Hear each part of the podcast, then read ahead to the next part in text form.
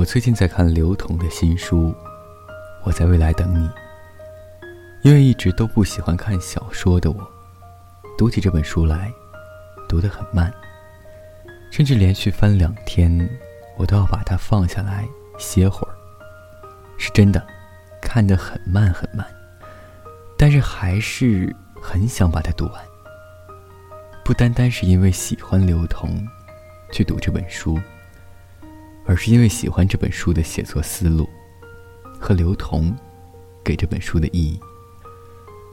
刘同以穿越的身份，回到了自己的十七岁，遇到了那时的自己，写下了三十六岁的他和十七岁的他的故事。记得这本书在预售前，刘同发表了微博，问大家：如果你遇见十七岁的自己。只能对他说一句话，你会说什么呢？我在评论里看到了很多让我热泪盈眶的答案。印象最深的一条是：“你好，十七岁。我不祝你恋爱成功，不祝你高考超常发挥，不祝你活成站在神坛上的大人，只祝你保持自我，棱角分明。”在自己喜欢的舞台上被爱，被珍惜。七年前的我，十七岁，刚上高中。七年前的现在，我应该刚刚经历了高中的第一场月考，成绩从班级第十二名滑到第二十二名，从全校前六十名滑到一百五十名外。物理应该只考了四十九分。语文是全班最高分，一百二十一。好像全校只有十个人过了一百二十分。那时我应该不难过，因为我把成绩差归为暑假没上补习班。但我语文厉害啊，终于让前几天嘲笑我背不上来“与我所欲也”的语文老师刮目相看了。但我还是想和那时的自己说。你应该难过的，因为那场考试是你堕落的开始。你未来三年的物理成绩都不会超过四十九分。你高三的时候，所有的任课老师都会瞧不起你。大学的时候，你的男朋友会因为你成绩不好，没能和他在一所学校，然后和你分手。你毕业找工作的时候。会有老板指着你的鼻子说：“你又不是二幺幺九八五毕业的，能力再高也没资格要那么高的工资。所以，你怎么还不低下头好好学习？还有，你最爱的人，不是你现在暧昧的人。别浪费时间了。上周我和贪欢在后台问你们：如果你可以给七年前的自己。”发一条短信，你最想和他说什么呢？看完之后，觉得你们真的是长大了，开始有模有样的教导七年前的自己了，真是欣慰。这大概就是成长的过程吧，总是有收获的。所以我挑选了部分留言，分享给你们看。如果有些话正适用你这个年龄，我希望你能看完。更好的长大。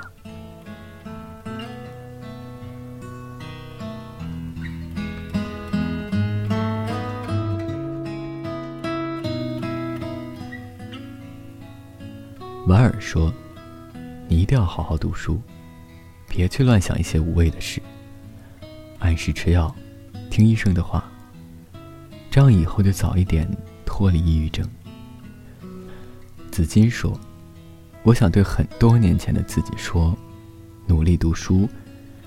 只有努力读书，你才会明白，九八五、二幺幺带给你和其他人的不同。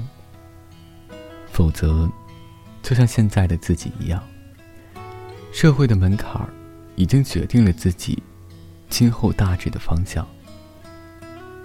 花生酱留言说：和那个喜欢你的男孩好好相处。可能一毕业，你就看不到他了。你不能再吃了，因为你一胖就瘦不下来了。还有啊，开朗点儿，你是个漂亮的女孩，别不自信了。我啊，想去那个时候，去陪你，保护你，做你心安的男朋友。来自寡味的留言：一定不要和妈妈吵架，一定不要甩脸就走，一定不要和朋友一起出去玩，因为半路你会被车撞，发生车祸，导致你的梦想现在都无法实现。真的，求求你了，七年前的自己。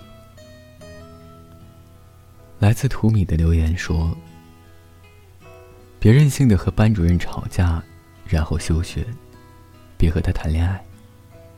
不谈恋爱就能好好的当很久很久的好朋友，不至于连陌生人都不是。别老是和姐姐吵架，学会低头。你们在一块生活的时间也不多了，都要各自成家了。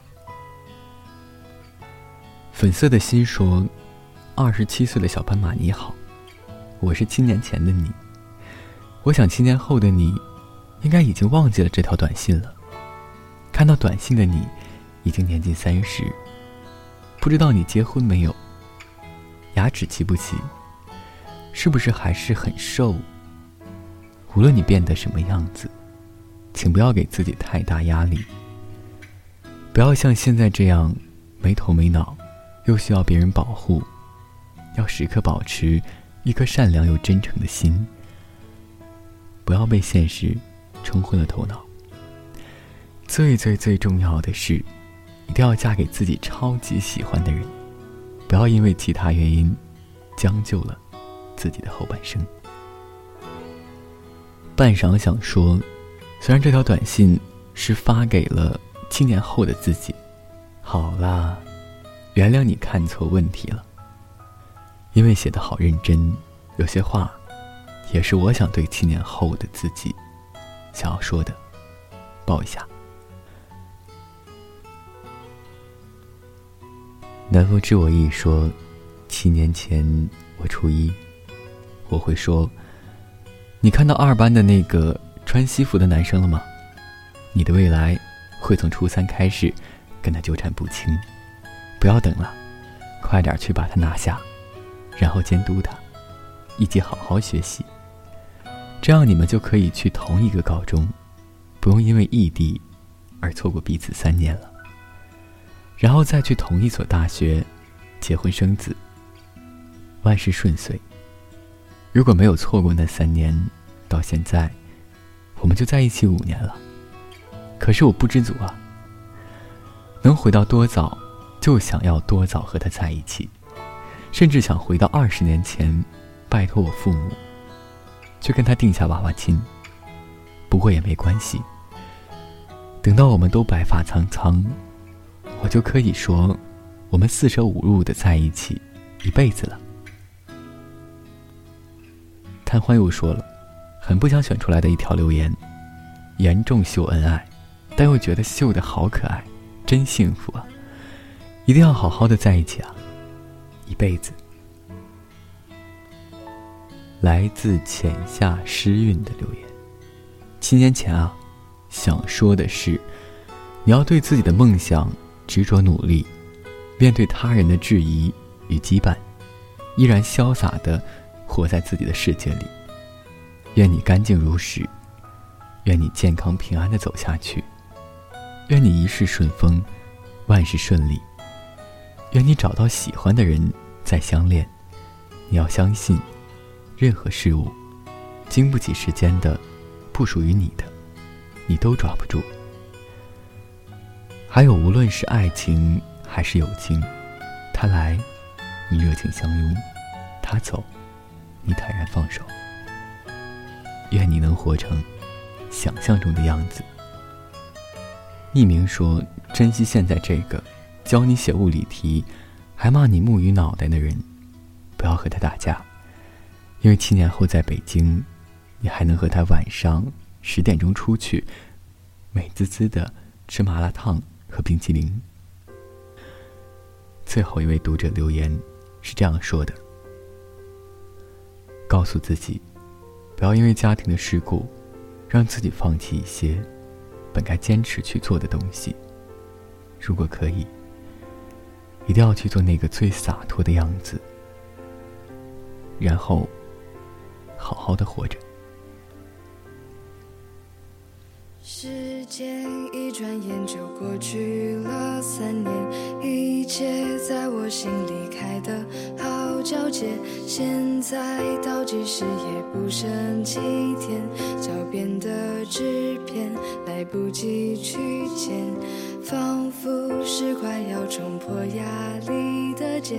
离校后大家又各自熬夜，早上的黑眼圈，课上的小困。倦，一天一天又一天，我只想要拉住流年，好好的说声再见。遗憾、感谢都回不去昨天，我只想铭起走过的光年。如果想了解更多关于原文内容和图片信息，请点击微信公众号搜索。半晌与贪欢，期待着你的留言。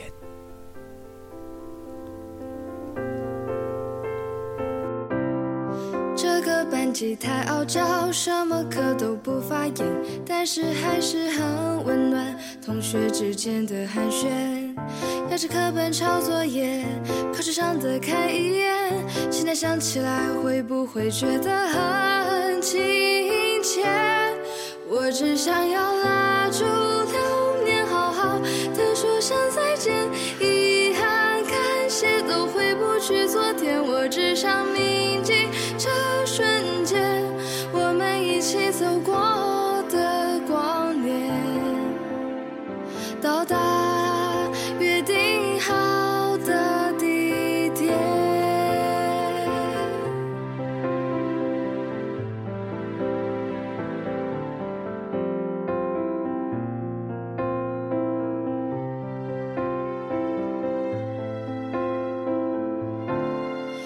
只想要拉住流年，好好的说声再见，在心中刻下你们的笑脸，看流星划过天边，许下我们的心